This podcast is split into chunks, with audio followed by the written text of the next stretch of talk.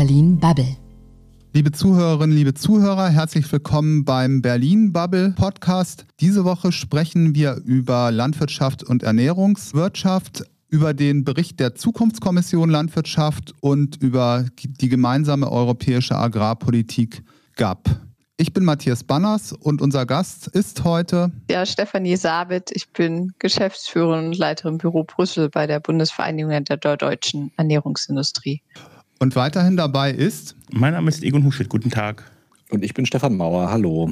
Super, dann sind wir ja vollzählig. Frau Sabit, fangen wir doch einfach mal irgendwie halt direkt quasi mit der ersten Frage an. Was ich bei dem Thema besonders interessant finde, ist, wie geht es irgendwie halt wirklich weiter mit der, mit der Landwirtschaft? Was bedeutet das auch wirtschaftlich für die Zukunftsperspektiven, auch für die deutsche und natürlich auch für die europäische Ernährungsindustrie? Wie wettbewerbsfähig wird man auch in Zukunft sein, auch im ähm, Wettbewerb mit anderen ähm, außereuropäischen Ländern? Also für uns waren, ähm, für die Lebensmittelhersteller waren diese Ergebnisse jetzt sehr wichtig, weil wir glauben, dass die, die Lebensmittelproduktion insgesamt in einem Transformationsprozess ist. Und das gibt ja auch der Green Deal und die Farm-to-Fork-Strategie vor. Und ein ganz elementarer Teil ist eben in der Lebensmittelproduktion die Landwirtschaft. Ne? Ohne nachhaltige Rohstoffe haben wir irgendwo auch keine nachhaltige Verarbeitung. Und diese Transformationsprozesse in der Landwirtschaft äh, sind aber, ja, die brauchen Planungssicherheit, die brauchen einen entsprechenden Rahmen und auch eine Begleitung.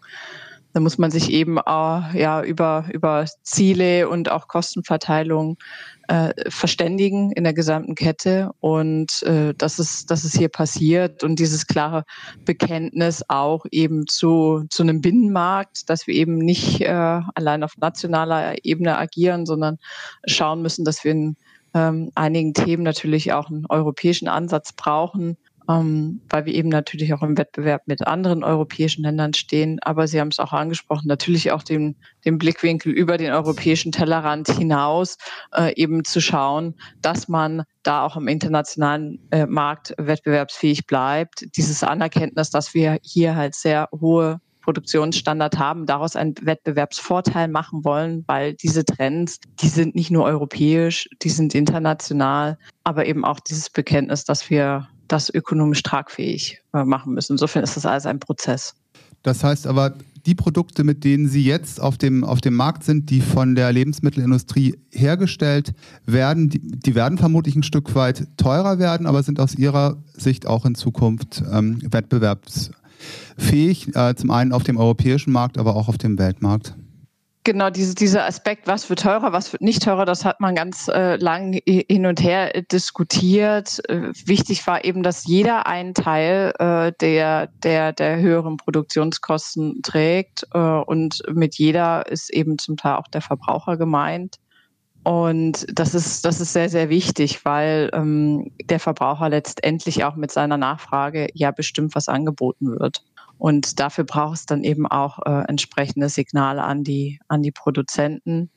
Und äh, das Stichwort äh, Wettbewerbsfähigkeit heißt halt äh, in dem Sinne auch, dass wir natürlich auch gucken müssen, dass wir äh, diese, diese ungewollten Leakage-Effekte vermeiden. Und das war äh, eben ein großer Erfolg, glaube ich, auch dieser Kommission eindeutig äh, zu, zu identifizieren, dass das etwas ist. Also diese Verlagerung von Produktion in den, äh, ins Ausland, eben um, um, um sage ich mal, äh, ähm, äh, die äh, die, aus Gründen der Wettbewerbsfähigkeit, dass man das vermeiden möchte, dass man die Produktion hier halten möchte, in Deutschland, in Europa und dass man eben äh, von hier aus äh, mit dem Weltmarkt konkurrieren möchte.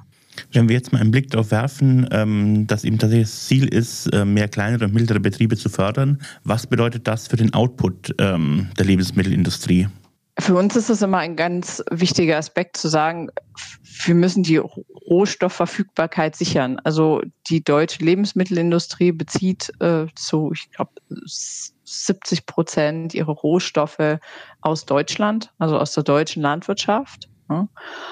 Das heißt, äh, wir haben ein großes Interesse von, von Haus aus, ne, dass, äh, dass das auch weiterhin, weiterhin so bleibt, weil die Lieferketten natürlich äh, gelernt sind und diese ganzen hohen Standards, von denen wir sprechen, auf ökologischer Seite, aber auch auf sozialer Seite, ähm, die lassen sich halt auch am besten umsetzen in Vertragsbeziehungen, die, die schon länger bestehen und wo es auch eine, eine gewisse Vertrauensbasis gibt. Ne? Also die, die, die Kommunikation an und für sich, die intensiviert sich auch zwischen den Teilen der, der, der Lieferketten und das ist was Gutes. Das heißt, Sie sehen kein, ähm, keine Probleme dadurch, dass ähm, eben mehr Förderung äh, für kleine und mittlere Betriebe kommen soll unser Credo ist immer, äh, keinen zurückzulassen, auch die, die, die kleinen und, und, und, mittelständischen Betriebe nicht. Was, was wir nicht wollen, ist, dass Nachhaltigkeitspolitik eine Strukturpolitik wird, in dem Sinne, dass irgendwann nur noch die ganz, ganz Großen es schaffen, alles umzusetzen, sondern wir müssen schon schauen, dass wir die äh, die mittelständischen Betriebe mitnehmen. Das ist, glaube ich, sehr wichtig, weil das hat auch was mit Resilienz zu tun. Wir haben jetzt äh, eben erst, sage ich mal, äh, eine, eine, eine ökonomische Krise äh, erlebt ähm, und, und sage ich mal, wo sich auch Fragen von Versorgungssicherheit etc. Äh, gestellt haben. Und da haben wir schon gesehen, dass, sage ich mal, diversifizierte und auch vielgliedrig aufgestellte Lieferketten auch einen Vorteil haben können, eben gerade in solchen Situationen. Das macht uns resilient und deswegen müssen wir das erhalten. Das macht uns aber auch innovativ, ähm, weil, wie gesagt, viele, viele kluge Ideen äh, entstehen vielerorts und äh, es braucht aber eben auch immer die, das, das, das gewisse Finanzpolster und das ist eben häufig diesen mittelständischen Betrieben weniger gegeben. Insofern hier diese Finanzierung und Förderung für, für diese Ebene sehr wichtig. Stefan? Ja, was mich mal interessieren würde, also was ja ein großes Debattenthema war bei der gemeinsamen Agrarpolitik, weswegen ja auch die letztendliche Umsetzung nochmal um zwei Jahre verschoben wurde, war ja, in welchem Umfang die Förderung wie bisher sich fast ausschließlich auf die vorhandenen Nutzflächen konzentrieren soll. Und wir sind jetzt am Ende da gelandet, dass ab 2023 immer noch drei Viertel der Förderung eigentlich ja fast so laufen soll wie vorher, also dass äh, das vor allem nach den Flächen geht, die die Betriebe zur Verfügung haben. Ist denn diese Förderung nach den Flächen aus Ihrer Sicht ist die, ist die so alternativlos? Ähm, weil jetzt so von außen betrachtet wirkt das halt ein bisschen, als wäre das sehr wahllos und mit der Gießkanne und würde sehr viel Geld auch in Betriebe spülen, die das vielleicht eigentlich gar nicht brauchen. Ja, die Zukunftskommission hat eben festgestellt, dass es nicht alternativlos ist. Ne? Also in Zukunft, äh, dass man weg will von, von davon und eben, sag ich mal, kein Euro mehr äh, äh, an, an, sag ich mal, Förderung rausgehen soll, der, der nicht auch irgendwo auf, auf, auf Klima und Umwelt einzahlt. Ähm, das war jetzt halt vom Timing ähm, eine Herausforderung für die Kommission, glaube ich, dass man äh, diese Prozesse eben parallel hatte. Ne? Die Kommission war äh, ausgerichtet auf Zukunft, ne? eben nicht auf die, sage ich mal, aktuelle Tagespolitik. Ähm, und hatte eben natürlich damit zu kämpfen, dass nun just gerade auch äh, die, die, die, die aktuelle GAP diskutiert würde. Aber wie gesagt, der, der Fokus liegt eben auf der Perspektive. Und äh, hier hat man eben ganz klar festgestellt, dass man von, äh, sag ich mal, dieser Flächenorientierung da auch weg möchte. Naja, aber also sind ja immerhin noch drei Viertel der, bis 2027 drei Viertel der Förderung laufen ja noch nach der alten Form. Also da, da muss es ja ein großes Festhalten dran gegeben haben, dass äh, es eben nicht die, die Leute, die gesagt haben, das muss sich stärker an Umweltkriterien und an anderen Kriterien orientieren, dass die sich nicht stärker durchsetzen konnten. Nee, es gab es gab, glaube ich, einen Konsens darüber, dass man sich in die aktuelle GAP äh, nicht, äh, nicht, nicht einmischt. Also das, äh, wie gesagt, wir saßen da jetzt alle nicht am Verhandlungstisch, ähm, aber das ist zumindest meine Wahrnehmung, dass man sich eben in die, diese aktuelle Tagespolitik nicht äh, einmischen wollte, sondern als seinen Auftrag verstanden hat, die Perspektive für nach dieser GAP festzulegen. Und äh, das, ist, das ist geschehen. Stefan, ähm, da möchte ich irgendwie halt auch gerne nochmal die Perspektive der Landwirtschaft einnehmen, weil mein Bruder auch einen Bauernhof in Schleswig-Holstein hat und letztendlich Landwirtschaft ist da natürlich langfristiges Geschäft und es ist auch für die Betriebe auf absehbare Zeit äh, nicht absehbar, dass, dass es da bei den Preisen irgendwie halt nach oben so furchtbar viel Spielraum gibt, äh, verbunden mit hohen Investitionen, verbunden mit hohen Preisen für, für Kraftstoffe, aber auch für Futter und da ist natürlich auch ein, ein, Stück weit irgendwie halt Planbarkeit wirklich wichtig, um auch die bestehenden landwirtschaftlichen Betriebe, die Bauernhöfe am Markt zu halten. Aber letztendlich würde da gerne irgendwie halt wieder zurück zur, zur Lebensmittelwirtschaft ähm, springen, weil in Deutschland ist natürlich auffällig, dass wir ja eigentlich ein relativ günstiges Preisniveau für Verbraucher haben. Und das ist natürlich auch eine, ähm, eine soziale Frage aus meiner Sicht. Und das ist letztendlich halt auch die Auseinandersetzung, die wir jetzt ja ähm, zwischen den verschiedenen Parteien haben. Wir werden ähm, also aufgrund der, der Tierwohlabgabe und ähnlichen Geschichten, die da irgendwie halt noch geplant sind, werden wir irgendwie halt steigende, steigende Preise haben. Ähm, werden sich diese Preise in Deutschland durchsetzen lassen oder wird es da auch Innovationen bei der Lebensmittelwirtschaft geben, um auch in Zukunft äh, preisgünstige Produkte anbieten zu können? Ja, wir werden sicherlich, äh, sage ich mal, umso mehr sich äh, Standards am Markt äh, durchsetzen, irgendwann macht das äh, natürlich äh, auch was äh, mit den Kosten. Also, sage ich mal, mittellangfristig, äh, äh, sag ich mal, werden Kosten auch sinken. Es wird sich Konsum umstellen. Ähm, und äh, was auch ganz wichtig ist, weil den, Sie den sozialen Aspekt angesprochen haben, deswegen saß ja auch die Verbraucherseite hier mit am Tisch der Zukunftskommission, dass man auch diskutiert hat, ähm, wie eben äh, Kompensation oder Unterstützung für äh, sozial äh, schwache Haushalte aussehen kann und dass es hier eben auch Mechanismen braucht, äh, wie immer diskutiert wird, Nachhaltigkeitsprämien äh, ne, oder, sage ich mal, Aufstockungen bei Grundsicherungen etc., äh, damit eben das keine Sozialfrage wird, was ich äh, im Supermarkt einkaufe oder, oder nicht. Ne? Also dass nach wie vor für alle äh, das Angebot zur Verfügung steht. Aber wenn ich ins europäische Ausland gucke, dort sind die Lebensmittelpreise ähm, gemessen am Einkommen ähm, wesentlich höher. Wie lange werden wir uns in Deutschland das noch leisten, ähm, diese Art von, von günstigen Lebensmitteln ähm, anbieten zu können? Weiß ich gar nicht, ob ich das so unterschreiben würde. Also, weil wenn wir in die amtliche Statistik gucken, ist das Lebensmittelpreisniveau in Deutschland äh, leicht über dem EU-Durchschnitt. Was Sie immer, was Sie, glaube ich, ansprechen, ist immer dieser Anteil der Ausgaben für Lebensmittel an den Gesamtausgaben eines Privathaushaltes, der ist äh, in Deutschland, ja, sag ich mal, konstant äh, äh, auf einem auf einem konstanten Niveau. Ich glaube, wir liegen so irgendwo zwischen 10 und 11 Prozent. Da sagen dann einige, ja, in Italien geben sie zwei Prozent mehr aus, zwei Prozentpunkte. Man muss eben auch sehen, dass da äh, ganz viele Faktoren das beeinflussen können. Das kann die Menge sein, die sie kaufen. Das kann aber auch einfach mal ihr hohes Einkommen sein. Und das Einkommensniveau in Deutschland ist hoch. Dann kommen sie, sage ich mal, da sie auch nicht mehr als essen können, auch nicht über einen gewissen Anteil hinaus. Ähm, also das finde ich immer ganz, ganz schwierig, das an diesem, an diesem Einkommensanteil festzumachen. Ne? Also über das Preisniveau können wir gerne reden. Hier legen wir, äh, wie gesagt, eben äh, leicht über dem EU-Mittel kann einer sagen, das muss steigen, das muss äh, niedriger sein. Da, darauf würde ich mich gar nicht einlassen wollen. Ich glaube, wichtig ist, dass äh, eine Akzeptanz besteht, dass, äh, sage ich mal, höhere Kosten irgendwo äh, honoriert werden müssen und am Ende auch äh, eben äh, mit einem entsprechenden Preis an der, an der Ladentheke. Dass da ganz viel Verhandlungsmasse natürlich ist, weil es ja nicht direkt vom Acker in den Supermarkt kommt in vielen Fällen, sondern erstmal ganz viele Zwischenstufen durchläuft, ähm, die alle irgendwo Wertschöpfung äh, zur Wertschöpfung beitragen.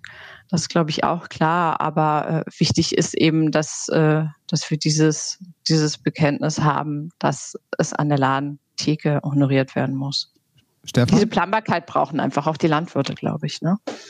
Ähm, Gibt es denn da, ich sag mal, überhaupt dann einen, äh, einen Antrieb oder ein Incentive, um zu sagen, dass man eben bei der Lebensmittelproduktion wirklich auf, ich sag mal, nachhaltigere und ökologischere Dinge Wert legt, wenn die am Ende so einen relativ kleinen Anteil nur ausmachen in der Förderung. Und wenn ich mir das in den Preisen mal angucke, die Preisunterschiede sind ja dann doch äh, sehr, sehr groß zwischen äh, Produkten, auf denen irgendwelche Biosiegel und so drauf sind und den, den Standardprodukten. Ja, Siegel sind halt eine Möglichkeit. Ich glaube, dass wir noch, noch deutlich mehr Kanäle brauchen über all das, was jetzt eigentlich in der Produktion passiert, sei es jetzt in der Verarbeitung, aber auch in der landwirtschaftlichen Produktion, dem Verbraucher auch angemessen zu informieren. Ich glaube, da brauchen wir noch äh, neue Mittel und Wege, die jetzt über einfache Siegel ähm, hinausgehen, weil das sind einfach sehr, sehr viel Informationen. Ähm, ich glaube, ähm, es wird, es, es, es, es, das eine ist ja, dass wir zum einen die Nachfrage haben, die, äh, sage ich mal, sich gewisse Nachhaltigkeitsstandards wünscht, die wächst. Das können und wollen wir bedienen. Dann darf man aber, glaube ich, auch nicht einen anderen Markttreiber aus dem Blick verlieren, ist, dass wir einfach von, von der Ressourcenverfügbarkeit auch keine andere Wahl haben mitunter als diesen Transformationsprozess auch, äh, sag ich mal, dynamisch voranzutreiben. Und dann wird sich, das hatte ich eingangs auch angesprochen, Angebot auch automatisch äh, umstellen. Ne? Also ich sag mal, das machen die Betriebe, müssen tagtäglich gucken, dass sie das, was sie heute produzieren, irgendwie auch noch in, in, in zehn Jahren anbieten können. Ähm, und äh, ja, wir sind eine wachsende Weltbevölkerung. Das sind, sag ich mal, die die Argumente, die uns, glaube ich, alle bewusst sind. Ne? Wir haben weniger Fläche und ja, wir müssen einfach schauen, ähm, dass wir, dass wir da die Lebensmittelversorgung gesichert bekommen. Das ist, glaube ich, eine eben der größten Herausforderungen, die wir haben und nicht umsonst eben auch, wenn wir jetzt auf die internationale Politik gucken, äh, die SDGs, ne, die globalen Nachhaltigkeitsziele etc. Da hat es ja alles einen sehr, sehr großen Stellenwert aus genau diesen Gründen ich habe jetzt doch irgendwie halt nochmal eine Frage und ähm, zwar ein Ziel ist ja, dass wir oder ein, ein Ziel dieser ähm, der, der Zukunftskommission Landwirtschaft ist ja, dass wir in Zukunft weniger ähm, tierische Produkte nutzen, also sprich weniger Fleisch, weniger Milchprodukte. Ähm, wo sehen Sie da der, den, den also Trend in der Lebensmittelindustrie? Ähm, ist es bereits irgendwie heute so, dass irgendwie halt zunehmend ähm, pflanzliche Rohstoffe eine immer wichtigere Rolle spielen? Ähm, wie, wie, wie schaut es da mit dem Substitutionspotenzial aus? Also zeichnen sich da heute bereits irgendwie halt deutliche Trends ab, dass es in diese Richtung gehen wird? Ja klar, also ich glaube, wenn wir alle auch so in die Regale schauen, also Milchalternativen, Fleischalternativen, die, die, die boomen, da ist man auch, sage ich mal, äh, nicht äh, müde, dort auch weiter zu forschen und zu schauen, also, sage ich mal, was, was, was sind dort ähm, Alternativen, die auch wirklich nachhaltig tragfähig sind, weil auch Pflanzen müssen, brauchen irgendwo Fläche und müssen produziert werden und müssen auch unter nachhaltig, äh, Nachhaltigkeitsstandards produziert werden. Uh, und äh, aber auch überhaupt generell in, innovative Produkte, also Produkte, die wir hier sonst äh, bislang noch nicht gegessen haben, von äh, Algen, Insekten, In-vitro-Fleisch etc. Wir denken ja äh, als Lebensmittelindustrie gerade wirklich in alle Richtungen. Ähm, und äh, es ist halt sehr, sehr spannend zu beobachten, was, äh, was am Markt vom Verbraucher eben angenommen wird und äh, was eventuell auch noch nicht. Ja, also der Markt für Alternativen, Tieralternativen, das äh, ist, glaube ich, sehr, sehr wachsend ähm, und auch in äh, glaube ich, auch in Zukunft. Lass uns zum Schluss noch mal ganz kurz einen Blick drauf werfen. Wir haben jetzt ein halbes Jahr den Brexit hinter uns, mehr oder weniger. Ähm, hat das Auswirkungen auf die Ernährungsindustrie? Ja, auf jeden Fall. Also weil Großbritannien ist, also war innerhalb Europas, glaube ich, immer unser vierter fünftgrößter Absatzmarkt. Äh, und das Geschäft selber ist natürlich jetzt schwieriger geworden. Und äh, wir haben natürlich mit Großbritannien auch ein, äh, ein äh, ja, ein Inselstaat, der auf Importe angewiesen ist, der natürlich viel dafür getan hat, ne, dass, dass sage ich mal, trotz, sage ich mal, dieser Drittlandsregelung, die wir jetzt haben und äh, trotz äh, Handelsabkommen, dass äh, ja die, die, die Lieferketten aufrechterhalten werden können. Aber natürlich auch für es ist sehr viel schwieriger geworden, nach Großbritannien zu exportieren, einfach vom Aufwand her. Und nicht für alle äh, Unternehmen lohnt sich das. Also gerade für, sag ich mal, den kleinen Mittelstand ist Drittlands-Exportgeschäft halt mitunter sehr, sehr kostenintensiv. Ja, ich denke, da haben wir ein wunderbares Paket geschnürt heute von der Zukunftskommission Landwirtschaft über ähm, die neue GAP ähm, bis hin zum Brexit, also sogar noch ein bisschen Außenpolitik. Zum Schluss, wir werden das Themenspektrum Ernährung und Landwirtschaft bestimmt auch in Zukunft wieder aufgreifen. Ganz herzlichen Dank an Stefanie Sabet und ich sag mal Tschüss. Danke auch von Danke. mir. Tschüss zusammen. Danke, tschüss. Das war Berlin Bubble.